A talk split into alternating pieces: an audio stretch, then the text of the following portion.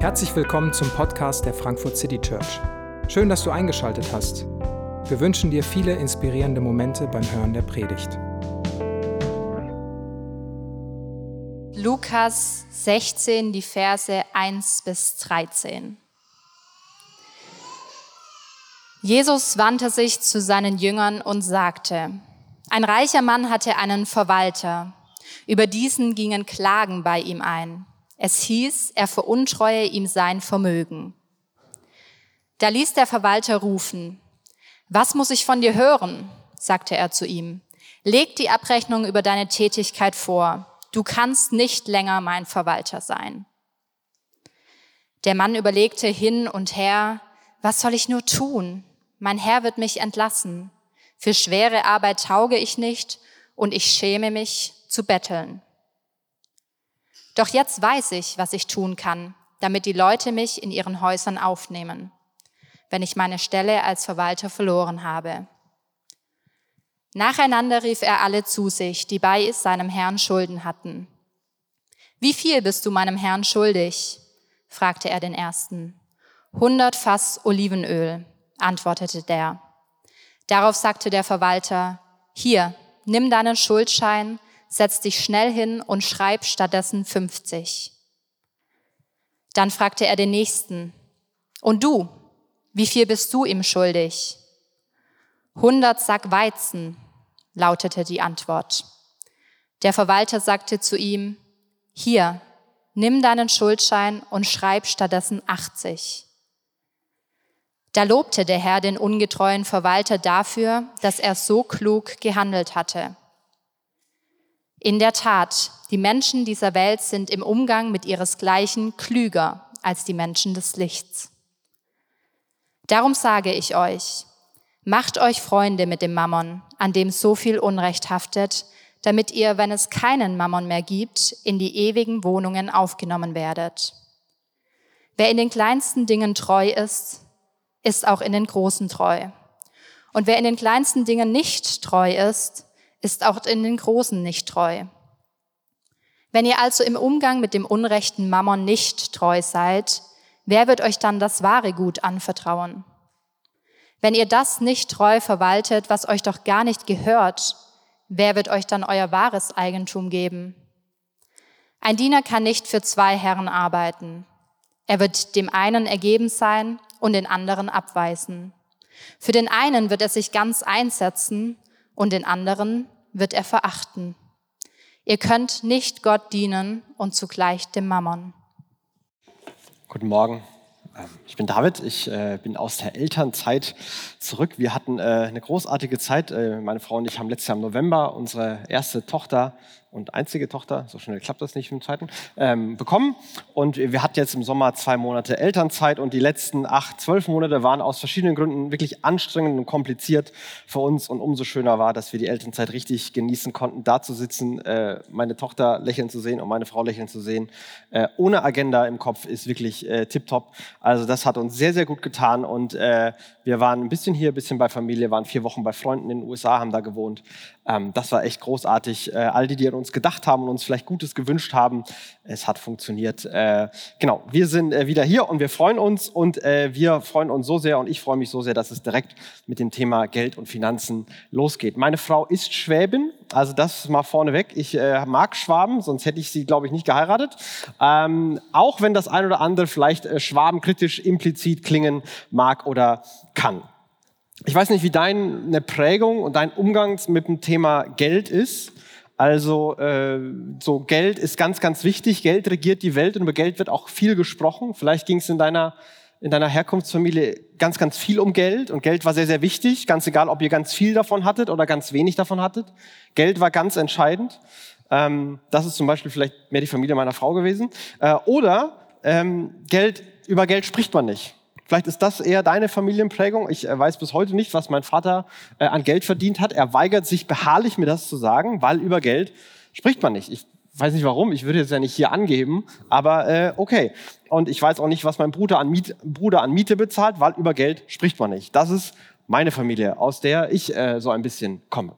Und vielleicht bist du irgendwo dazwischen, vielleicht kennst du das ein oder andere Extrem Ich glaube, äh, wir müssen aber über Geld sprechen und da muss ich aus meiner Prägung etwas heraustreten, weil Jesus viel über Geld spricht, weil Geld in dieser Welt wichtig ist. Und wir können nicht so tun, als wäre es nicht. Und es ist ganz egal, ob davon ganz, ganz viel gerade in deinem Leben da ist oder ganz, ganz wenig da ist. Geld und, und, und finanzieller Besitz ist eines der, der wichtigen Themen unserer Leben. Wir sind in dieser, in dieser Predigtreihe, die unter diesem, diesem Titelgedanken Weitergeben ähm, beschrieben ist. Ähm, Franzi hat letzte Woche ähm, das gut eingeleitet und die, diese Kategorie aufgemacht, dass wir uns ähm, die Frage stellen, was, was soll eigentlich von uns weitergegeben werden? Was soll unser ein bisschen unser, unser Vermächtnis sein? Was ist überhaupt wert, weitergegeben zu werden? Und wir wollen uns mit Jesus identifizieren und wollen die, die Sache Jesu weitergeben. Am Ende soll mein Leben, am Ende soll die Frankfurt City Church eine, eine Kirche sein, die, die Jesus als Vermächtnis hat. Und das ist sehr groß und deswegen gehen wir jetzt in diesen Tagen konkreter rein. Wir wollen, dass Menschen hier Jesus, Jesus kennenlernen und von Jesus geprägt werden. Und das wollen wir auch bei praktischen Themen wie beim Thema Finanzen. Und dazu äh, wollen wir in diese Geschichte einsteigen. Eine komplizierte Geschichte, die Theologen äh, unglaublich diskutieren in allen Details. Aber die Hauptpunkte, glaube ich, sind wirklich spannend und gut für uns. Also Jesus erzählt eine Geschichte, um dann einige Ableitungen und praktische Anwendungen zu machen. Und genau das äh, will ich auch mit uns versuchen zu tun. Jesus wendet sich also an seine Jünger und erzählt diese Geschichte. Ein reicher Mann hat einen Verwalter. Also einer, der verantwortlich ist, dass mit seinem Besitz und all dem, was er da so hat, gut umgegangen wird. Er soll im Interesse des Herrn handeln. Es gehört nicht ihm, aber er darf durchaus Anteil davon haben und hat auch ein gutes Leben als Verwalter. Aber es wird klar, dass dieser Verwalter entweder faul ist oder Geld veruntreut. Auf jeden Fall ähm, ist, ist, ist von den ersten Versen klar gemacht, dieser Mann ist äh, so schlecht in seinem Job und hat es verdient, gefeuert zu werden. Ähm, das machen diese ersten Verse ganz, ganz deutlich. Es werden Klagen vorgebracht, er lässt sich die Abrechnung zeigen daher und dann sagt er, hey, das war dein letzter Arbeitstag, ähm, das war's, morgen kannst du nochmal kommen, deine Sachen packen, aber du bist raus. Der Verwalter wird gefeuert. Und dann bekommt man so einen kleinen Blick in das Innenleben des Verwalters. Und er überlegt, also, ähm, der wird mich entlassen und auf dem Bau arbeiten, das kann ich nicht. Ich guck mal meine, meine Ärmchen hier, ich kann doch keine Steine irgendwo da hochschleppen und mich in die Straße zu setzen und zu betteln, nee, das mache ich nicht. Da bin ich viel zu stolz dafür. Ich setze mich noch nirgendwo hin und bettel um Geld, wenn ich mein Leben lang Verwalter gewesen bin. Anderen Verwalterjob kriege ich vielleicht auch nicht, wenn allen klar wird, was ich hier für einen Mist gebaut habe. Aber ich weiß, wie ich diesen einen Moment, den ich habe, diese eine Chance, die ich habe, nutzen kann, um meine Zukunft abzusichern. Und er handelt total egoistisch aber irgendwie auch total klug. Also er handelt wirklich äh, böse. Er hat diese, diese erstaunliche Selbstreflexion. Für einen Bau tauge ich nicht, zum Betteln bin ich zu stolz, mir muss was anderes einfallen. Er ist ein ehrlicher Dieb, der äh, sich ehrlich macht, aber gleichzeitig etwas Böses vorhat. Und sein Plan ist äh, so durchtrieben wie genial. Nacheinander ruft er die Schuldner des Herrn und sagt, hey, du musst heute Abend vorbeikommen, ähm, und zwar sofort. Und wenn du wenn du machst und wenn du kommst, du schuldest doch 100 Fass Öl und das ist das ist viel. Also vom Gefühl her müssten wir sagen, du schuldest dem doch 100 Millionen Euro. So, so, eine, so eine Größenordnung ruft Jesus hier auf. Also du schuldest dem 100 Millionen Euro. Wenn du heute Nacht kommst, komm vorbei und wir schreiben das Ding um und dann schuldest du ihm nur noch 50 Millionen Euro.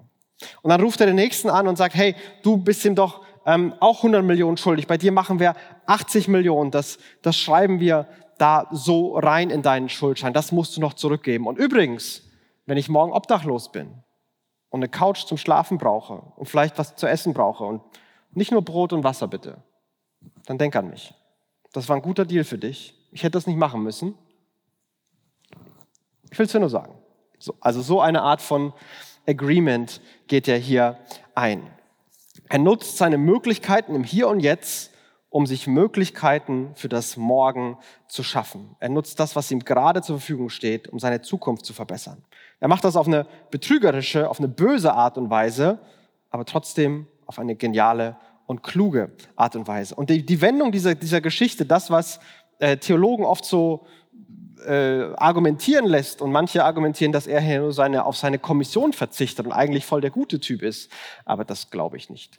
Der Punkt von Jesus ist ein ganz anderer. Der Punkt von Jesus ist Teil dieser schockierenden, dieses schockierenden Verses in Vers 8. Da lobte der Herr den untreuen Verwalter dafür, dass er so klug gehandelt hatte. Der, der Herr ist beeindruckt, wie klug dieser Verwalter gehandelt hat. Also erstmal, wie viel Kohle musst du haben, dass es erstmal egal ist, dass der die ganze, das ganze Ding durchgestrichen hat und du so, so davon beeindruckt sein kannst. Und dann sagt Jesus einen kryptischen Satz, der äh, zu vielen äh, theologischen Überlegungen führt. In der Tat, die Menschen dieser Welt sind im Umgang mit ihresgleichen klüger als die Menschen des Lichts. Die Menschen, die Gott nicht kennen, die verhandeln sich in, in die verhalten sich in ihrem Denkhorizont, wo Geld ganz, ganz wichtig ist, wo es diese Welt gibt und dieses Diesseits manchmal klüger als die Menschen, die Gott kennen, die in dieser Welt leben und die noch an eine Auferstehung, an eine, eine nächste Welt glauben. Und die sind manchmal nicht so klug und Jesus streut das gerade beim Thema Finanzen ein. Und ich weiß nicht, ob, wie du Erfahrungen hast, was christlicher Umgang mit Finanzen ist. Ähm, ich muss sagen, dass ich manchmal, wenn es um, um Finanzen geht, viel lieber mit einem Geschäftsmann rede, als wenn das so christlich verschwurbelt mit irgendwelchen Versen zusammengelegt wird und dann sagt man halt irgendwas, was gut klingt. Und es ist manchmal wirklich kompliziert in, in Gemeinden, in Kirchen ähm, mit Geld und über Geld zu sprechen und guten Umgang mit Geld zu finden. Irgendwie so ein bisschen Gefühl dafür ist vielleicht da. Und bei allem, was man sich theologisch streiten kann, der Hauptpunkt, den Jesus hier macht, ist, dieser Mann hat unglaublich klug in den Rahmenbedingungen gehandelt. Handelt auch so klug. Ohne böse zu sein, ihr seid Kinder des Lichts und der ist ein böser Typ, das wird überhaupt nicht schön geredet, das ist von Anfang an klar, dass der böse ist.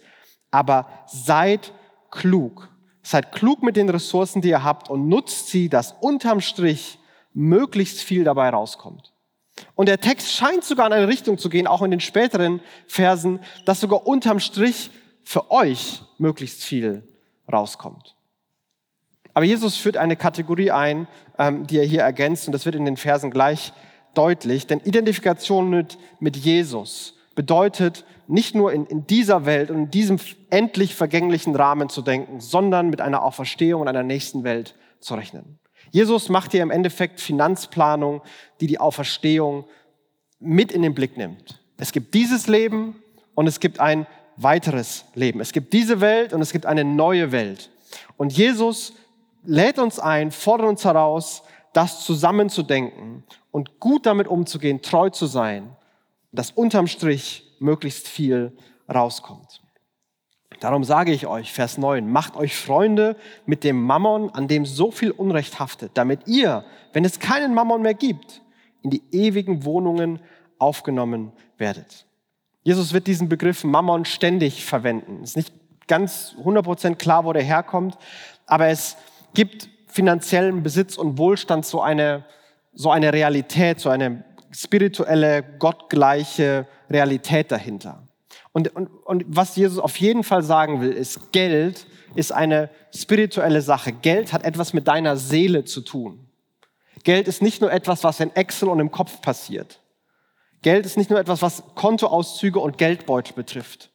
Geld hat etwas mit deinem Herzen und deiner Seele zu tun. Und damit wir gar nicht in Versuchung kommen, das in unseren bekannten Kategorien einzuordnen, kommt hier immer wieder dieser Begriff Mammon, als wäre es da so einen, so einen etwas anderes, etwas gegen Gott Seiendes. Und an diesem Mammon, der wird als dieses kraftvolle Ding beschrieben, an dem haftet viel Unrecht, auch an sich selbst scheint es nicht böse zu sein, Geld scheint nicht böse zu sein, aber wenn es keinen mehr gibt, sollt ihr in die ewigen Wohnungen aufgenommen werden. Macht euch deswegen Freunde mit dem Mammon. Es ist eine Investitionsstrategie mit Auferstehung im Blick, die Jesus hier vorlegt. so simpel ist es. Nutzt euer Geld Und diese, diese Formulierung mit den ewigen Wohnungen ist äh, auch sehr kompliziert. Und die beste Illustration, die ich dazu gehört habe von jemandem, ähm, die äh, übernehme ich äh, und gebe sie wieder, weil es für mich gut Sinn macht. Das ist ein ausgedachtes Beispiel. Stell dir vor, ähm, Jesus, hat, Jesus hat gesagt, er, er wird uns im Himmel aufnehmen und er geht dahin und er bereitet uns eine Wohnung vor.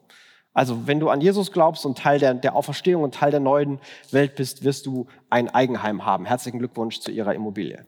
Ähm, und er sagt, Jesus geht, er, er, geht, er geht dahin und bereitet etwas vor. Und dass wir anscheinend mit dem, wie wir hier Geld einsetzen und hier Menschen mit Geld dienen, in die ewigen Wohnungen aufgenommen werden. Also in, in Wohnungen von, von Leuten eingeladen werden.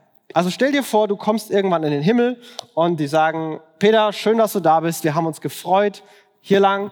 Und dann siehst du da eine lange Straße und links und rechts sind lauter Häuser. Und dann sagen die am Ende der Straße, da steht dein Haus. Und überall kommt einer raus und sagt, hey Peter, komm mal rein, lass dir mal, ich will mal meine Geschichte erzählen, ich will dir mein Haus zeigen. Dann sitzt du da mit irgendjemandem am, am, am Tisch und äh, was immer man im Himmel isst oder trinkt, aber dann isst oder trinkt man was. Und dann sagt er, weißt du, dieses Bild da hinten, das habe ich gemalt, weil ich hatte eine Phase in meinem Leben, da war ich wirklich ähm, entmutigt. Und ich habe nur dunkel gesehen. Und deswegen dreht sich der Kopf auf diesem Bild. Und, und da ist dann Licht auf der anderen Seite. Und, und das hat mir voll geholfen, dass ich mit, dem, mit dem Rüdiger immer wieder gesprochen habe, weil der war ein Leiter in meiner Kleingruppe. Aber die kenne ich doch alle gar nicht. Ja, ja, aber du hast der Gemeinde Geld gespendet, die hat den Pastor angestellt, der hat den Rüdiger ausgebildet und der hat sich für mich Zeit genommen und deswegen hast du Anteil daran, dass in meinem Leben diese Wendung war. Danke dafür. Wollte ich dir nur sagen, dein Haus ist dahin, habe ich gehört, ich will dich gar nicht länger aufhalten, viel Spaß. Und dann kommt der Nächste und macht genau das Gleiche und sagt, hey, du hast doch letzte Woche in der FCC bei dieser Ukraine-Kollekte gespendet. Und davon haben die Leute vor Ort den Tank aufgefüllt und sind in mein Dorf gefahren und haben mir von Jesus erzählt. Und ohne das wäre ich gar nicht hier. Danke, dass du da was reingelegt hast. Und, und immer so weiter. Dieses, diese Kategorie macht Jesus auf. Nutzt das hier und jetzt investiert in Dinge, die über dieses Leben hinausgehen, die Werte schaffen, damit ihr in die ewige Wohnungen aufgenommen, aufgenommen werdet, Freunde in Ewigkeit habt. Und ich fand diese, diese Illustration äh, hilfreich. Keine Ahnung, ob es wirklich so kommen wird. Das ist natürlich ausgedacht. Aber ich finde, das illustriert den Punkt, den Jesus hier machen will, ziemlich gut. Und es passt sehr gut zu dem, was er dann danach noch sagt. Wer in den kleinsten Dingen treu ist, ist auch in den großen treu. Und wer in den kleinsten Dingen nicht treu ist, ist auch in den großen nicht treu. Wenn ihr also im Umgang mit dem unrechten Mammon nicht treu seid, wer wird euch dann das wahre Gut anvertrauen? Das Erste, was mir auffällt, ist, dass er kleinste Dinge, also wirklich so ganz klein und dann die, die Entsprechung dazu ist Geld. Geld ist in Gottes Augen eine, eine kleine Sache. Für uns ist es ein große Sache. Und Jesus redet ähm, über, über Gericht und dann über Geld am zweitmeisten. Er redet über Geld mehr als über Sex und Familie oder Nächstenliebe. Er redet über Geld am zweitmeisten. Es ist wichtig, aber in Gottes Augen und in Gottes Ökonomie ist es eine kleine Sache. Und was zählt, und dieses Wort wird hier hundertfach wiederholt gefühlt, ist treu zu sein. Treu zu sein. Treu heißt im Sinne dessen, der mich beauftragt zu handeln. Im Sinne dessen, der es mir gegeben hat. Also im Sinne Jesu zu handeln, mit dem ich mich identifiziere und den ich da auch repräsentieren und weitergeben will durch, mein, durch meine Finanzen. Und, und Treue hat im Alltag meistens mit vielen kleinen Dingen zu tun. Ein treuer Freund ist der, der, der immer da ist, auch in den vielen unspektakulären Momenten. Da gehören auch die zwei, drei großen Dinge dazu aber es hat vor allem auch mit den vielen kleinen Dingen zu tun, die man gewissenhaft mit Freude wieder und wieder tut. Und treu mit Geld umgehen, ich glaube, dass Jesus hier Kategorien aufmacht, im Sinne Jesus damit umzugehen, die unser Denken herausfordert. Also ich bin äh, zutiefst äh, deutsch geprägt an der Stelle. Wenn du andere internationalere Prägungen hast oder deine Eltern nicht so äh, waren, dann äh, meine Prägung äh, ist, dass man äh, nur für eine Sache im Leben Schulden machen darf und das ist das Haus. Selbst Auto auf Raten, weil wenn das einen Unfall hat, Katastrophe, darfst du auf keinen Fall machen. Äh, wer den Pfennig nicht ehrt, ist des Talers nicht wert. Warum man Taler sagt und nicht Euro und Cent, aber gut. Ähm, den habe ich äh, mehrfach gehört und manchmal ein schlechtes Gewissen gehabt, weil ich einen Pfennig verloren habe und dachte, jetzt kriege ich nie einen Euro. Ähm, ähm, das, das ist so das Bild. Und ich glaube, das Bild, äh, was auch in der Politik gemacht wird, ne, schwarze Null, und ist, ist das Bild von dem, äh, von dem schwäbischen Mütterchen, das mit dem Sparbuch zur Bank läuft. So sieht guter Umgang mit Geld aus. Da gibt es einen Teil, den du verbrauchst, und dann gibt es einen Teil, den musst du sparen und anlegen. Äh, so ungefähr. Und es ist ganz egal, ob du 50.000 Euro im Jahr verdienst, 150.000 oder 500.000 Euro im Jahr verdienst. So irgendwie, du hast Geld, was du verbrauchen musst, Miete, Essen, Heizen ist manchmal eine gute Idee. Einfach Dinge, die man verbraucht und äh, dann sparen, anlegen, vorsorgen, all sowas. Aber in diesem Denken kann es dir gut passieren, dass dein ganzes Geld sich komplett um dich und deine Sache und dein Leben dreht. Denn das, was ich verbrauche, verbrauche ich für mich und das, was ich anlege oder spare, das ist meine Vorsorge, meine Absicherung. Damit kaufe ich mal mein Eigenheim, damit finanziere ich mein Traumauto oder das gebe ich meiner Familie weiter. Das ist alles für mich. Ich glaube, dass Jesus oder in, in der Bibel ein eine anderes Umgehen mit Geld eingefordert wird. Und vielleicht ist dir das bekannt, vielleicht ist es auch ganz neu für dich. Und ich glaube, bei Jesus könnte es ungefähr so aussehen. Da gibt es einen Teil, den musst du verbrauchen und du kannst entscheiden, wie du mit dem, was du hast, deinen Lebensstil setzt. Ich glaube, es ist nicht besonders äh, geistlich, äh, da irgendwelche komischen Grenzen zu, zu ziehen und bestimmte Dinge darf man als Christ nicht und bestimmte Dinge muss man machen. Es gibt ein falsches Armutsideal genauso wie ein falsches Reichtumsideal. Das ist überhaupt nicht der Punkt. Es gibt Dinge, die musst du verbrauchen. Es macht auch Sinn, Dinge anzulegen und zu sparen. Das, was, das, was da ist, da bin ich äh, gut deutsch geprägt.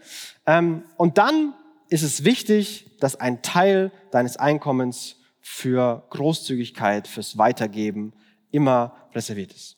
Und das macht Jesus immer auf. Treue im Sinne Jesu geht nicht ohne Großzügigkeit. Es hat auch mit Verantwortung zu tun und da sind wir gut darin, das zu betonen. Aber Treue beim Thema Besitz geht nicht ohne Großzügigkeit.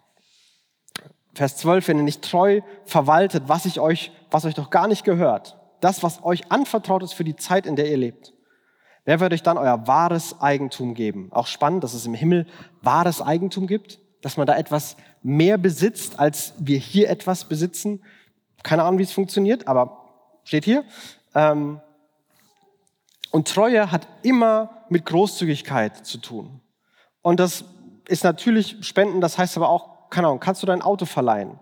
Kannst du dein Haus öffnen und jemanden äh, auf, der, auf der Couch mal schlafen lassen? Kannst du teilen, was du hast? Und kannst du von dem, was du hast, die Finanzen, die du hast, weitergeben? Und ich glaube, es ist aus ein paar Gründen wichtig, großzügig zu sein. Großzügig zu sein ist einfach Teil dessen, was es heißt, sich mit Jesus zu identifizieren. Da, da gibt es gar kein Wenn und Aber. Jesus ist in die Welt gekommen, um sein Leben zu geben. Das ist das Herz seiner ganzen Mission, ist sich zu geben, damit andere etwas haben, was sie davor nicht hatten. Identifikation mit Jesus bedeutet zu geben. Es wird dein, dein, dein Glauben stärken, weil es dir hilft. Geld kann wirklich viele Dinge in unserem Leben einfacher machen und lösen. Geld ist toll, wenn man es hat. Super. Aber Geld kann nicht alles lösen. Und Geld ist nicht die ultimative Sache. Aber es hat diese, diese Tendenz, immer wieder ultimativ nach uns zu greifen, nach unseren Herzen zu greifen. Und dass das, was das für eine Macht haben kann, das, das erahnen wir vielleicht in manchen Sätzen, die wir, die wir kulturell kennen. Bei Geld hört die Freundschaft auf. Oder äh, seid ihr noch eine Familie oder habt ihr schon geerbt? Den habe ich letztens gehört. Ähm, also wo, wo was eingefangen wird, dass das Geld manchmal wirklich diesen, diesen zerstörerischen Sache hat, auch wenn nie einer sagen würde, ähm, dass es so eine Macht hat, dass es so einen Einfluss haben soll. Aber es wird dein, dein Glauben stärken, weil es deinen Mut stärken wird, dein Vertrauen in Jesus und deine Dankbarkeit stärken wird. Und wenn Jesus der ist, der sagt zu sein, und wenn Jesus seine Versprechen gibt und sagt, wenn du gibst, dann fülle ich nach, hey, dann wollten wir es besser jetzt rausfinden als später. Das habe ich mir in meinem Studium gedacht. Ich hatte wirklich nicht viel Geld. Äh, ich habe manchmal von einer Packung Kelloggs und so einer Milchkarton von zwei Tagen gelebt, aber ich habe trotzdem versucht zu spenden, weil ich war im Studium. Ich dachte, okay, ich will ähm, auch in der Kirche arbeiten. Da lebt man auch von Spenden und Gott muss mich irgendwie versorgen. Ähm, und wenn das nicht stimmt mit dem, was er sagt, dann finde ich es lieber jetzt raus. Er hat äh, irgendwie versorgt. Ich bin nicht reich geworden dadurch. Meine Kelloggs haben trotzdem manchmal super und manchmal nicht so super geschmeckt. Aber er hat sich gekümmert. Er hat mich versorgt und ich äh, bin hier und äh, darf und muss das weitermachen, ähm, weil er mich nicht hat hängen lassen. Ähm, aber es stärkt deinen dein Glauben. Um, es erinnert uns daran, dass alles Gott gehört. Geben ist umverteilen, weiterverteilen von dem, was Gott dir gegeben hat. Es gehört alles Gott. Du kannst es eh nicht mitnehmen. Es ist nicht in dem, dem wahrsten Sinne dein Geld. Erst wenn du es weggibst, für Gottes Reich investierst, wirst du ewiges Eigentum haben. Und ganz simpel, es gibt einen Lohn dafür. Es gibt Belohnung dafür. Aber man soll doch nicht nur Geld spenden, weil Jesus einem Lohn verspricht. Hm. Scheint, scheint hier im Text angedeutet zu sein. Das scheint eine Motivation zu sein. Das ist eine Motivation, die völlig legitim ist. Großzügig zu sein ist Teil dessen, was es heißt, im Sinne Jesu mit Geld umzugehen. Und ähm, ich glaube, dass man auf verschiedene Arten und Weisen großzügig sein kann. Aber ich werde damit äh, immer selbstbewusster in diesem Gedanken und diese, diese Meinung reift in mir immer stärker. Ähm, und ich sage das natürlich befangen, aber ich glaube, dass eine Hauptverantwortung ähm, von Menschen, die sich mit Jesus identifizieren, die, in die, die eigene Ortsgemeinde finanziell zu unterstützen. Ich glaube, dass wenn Gemeinde vor Ort ein Ausdruck von Jesu Familie, Jesu Braut, Jesu Kirche ist ähm, und wir da Teil davon sind, dann haben wir da auch eine besondere Verantwortung. Ähm, ich kann nicht allen anderen Familien den, den Braten auf den Tisch stellen und bei meiner Familie gibt's nichts zu essen. Ich glaube, man hat da eine, eine Verantwortung, weil Gott einen dahingestellt hat. Ich glaube immer weniger an große Bewegungen und große Visionen und immer mehr an viele kleine, unscheinbare Dinge, die die Sache Jesu voranbringen.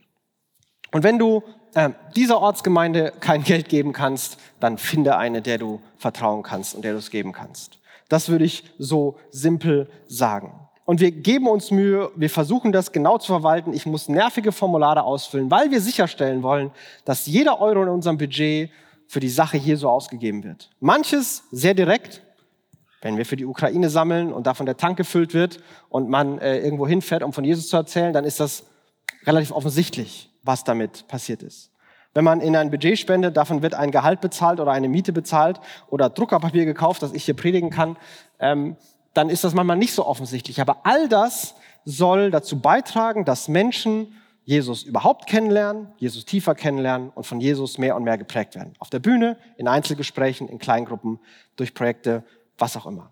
wir geben uns Mühe darin und äh, wir werden auch noch besser werden, aber ich glaube, dass es ein guter Ort ist, wo man helfen kann, wo man Verantwortung hat, wo man es geben kann. Meine Frau und ich, wir machen das so. Äh, der größte Teil von dem, wo wir spenden, geht an die Gemeinde, wo ich arbeite. Ähm, ist ein bisschen absurde Situation, aber das ist unsere Überzeugung, deswegen tun wir das. Und trotzdem haben wir weitere Projekte. Trotzdem haben wir Freunde, mit denen wir verbunden sind, ähm, die was Cooles machen. Das ist kein Projekt, wo ich glaube, dass wir als Gesamtkirche involviert sein sollten. Das sind meine Freunde, ich finde es gut, was die tun. Ähm, deswegen unterstützen wir die auch. Und ich möchte dich einladen, wenn das ein völlig fremdes Konzept für dich ist, probier es doch mal aus. Probier doch mal aus, was in deinem Leben passiert, was mit deinem Glauben passiert, wenn du anfängst, regelmäßig und konsequent großzügig zu sein.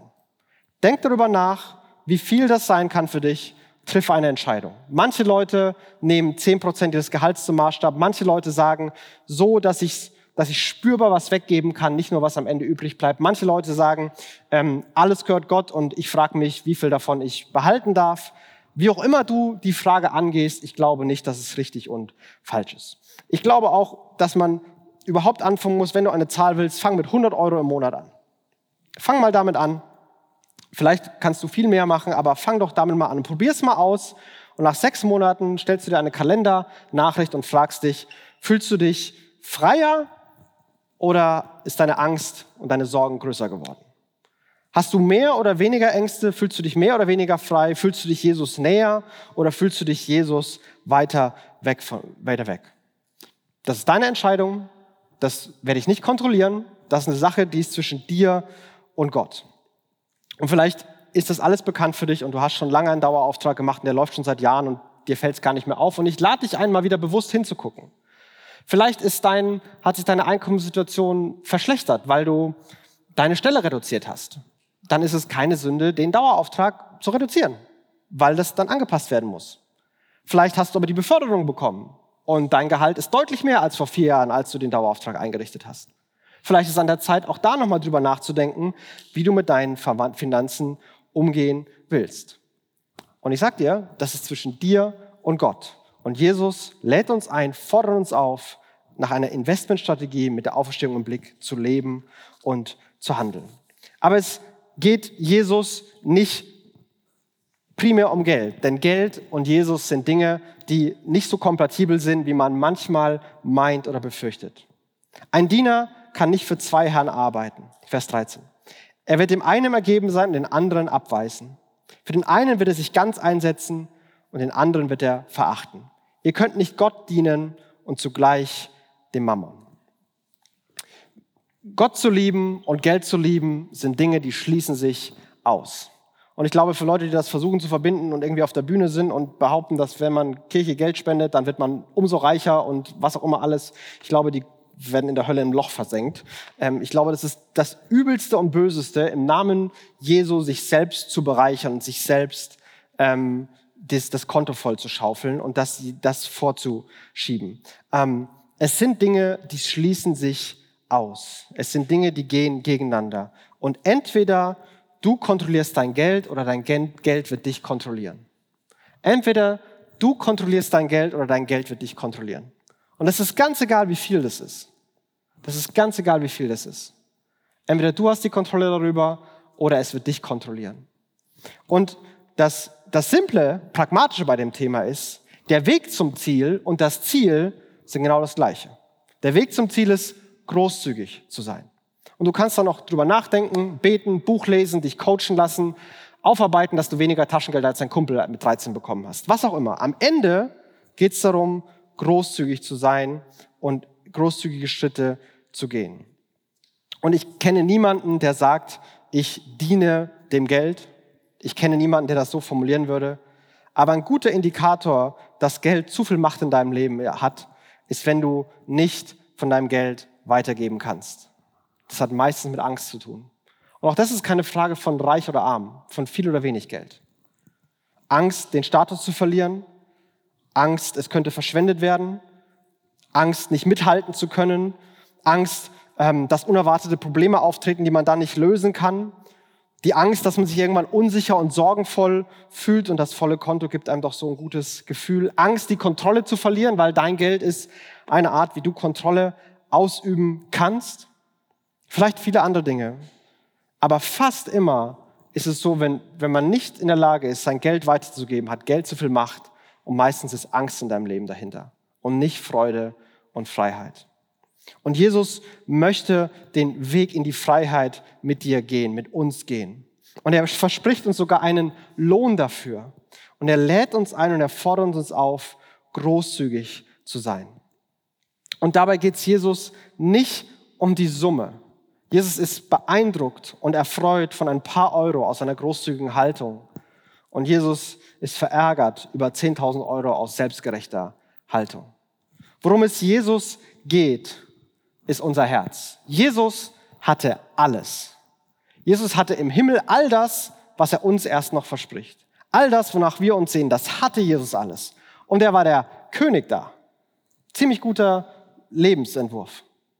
Und er hat all das aufgegeben, losgelassen, verlassen. Er ist auf die Erde gekommen. Er ist als Kind in dubiosen Umständen geboren. Er musste fliehen. Er hat in einer fremden Stadt aufgewachsen, als Handwerker gearbeitet. Irgendwann ist er als Wanderprediger ohne Heimat umhergezogen.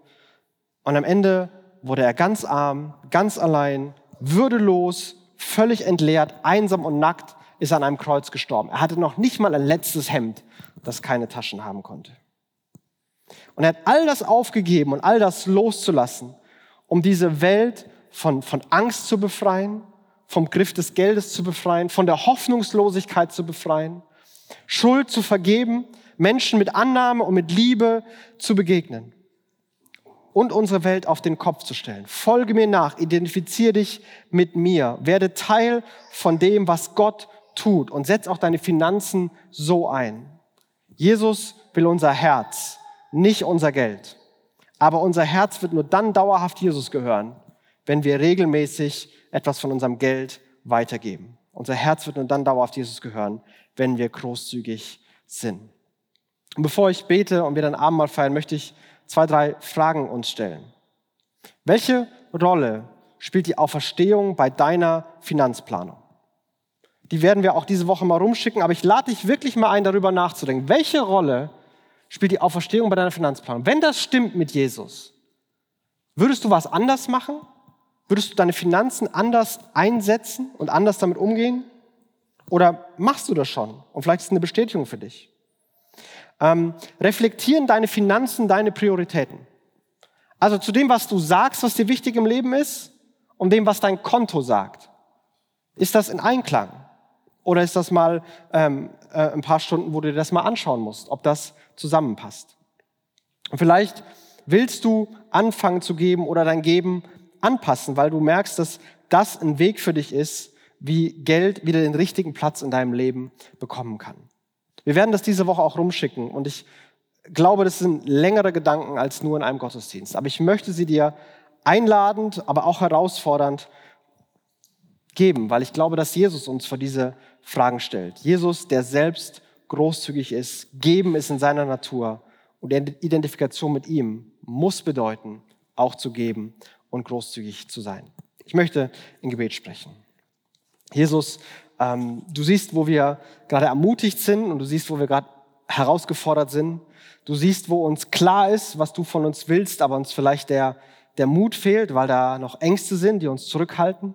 Du siehst, wo uns das gerade auch überfordert und wir gar nicht klar wissen, was wir tun sollen. Ich bete, dass du das für uns sortierst.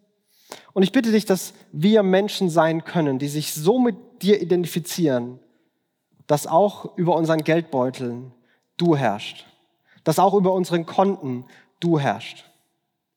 Und Jesus, ich bete, dass wir Menschen sein können, die, die großzügige Herzen haben, die an dir hängen. Und wenn du willst, Jesus, hier sind manche, die haben wirklich Potenzial, viel Geld zu verdienen. Mach sie großzügig und dann gib ihnen all die Ressourcen zu verwalten, die du irgendwo finden kannst. Danke, dass du uns vor diese Herausforderung stellst. Aber danke, dass du dich selbst als Beispiel, als Einladung, als Leuchtturm vor uns stellst. Du hast alles gegeben, damit wir alles bekommen können. Hilf uns, dass dieser Gedanke und der Blick auf deine Auferstehung auch unseren Umgang mit Finanzen verändert und in deinem Sinne wir sie verwalten können. Amen.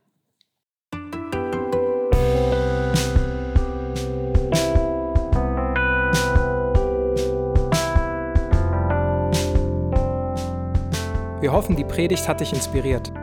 Wenn du uns kennenlernen möchtest, dann schau einfach mal auf unsere Homepage www.frankfurtcitychurch.de oder besuch uns in unseren Gottesdiensten. Bis dann!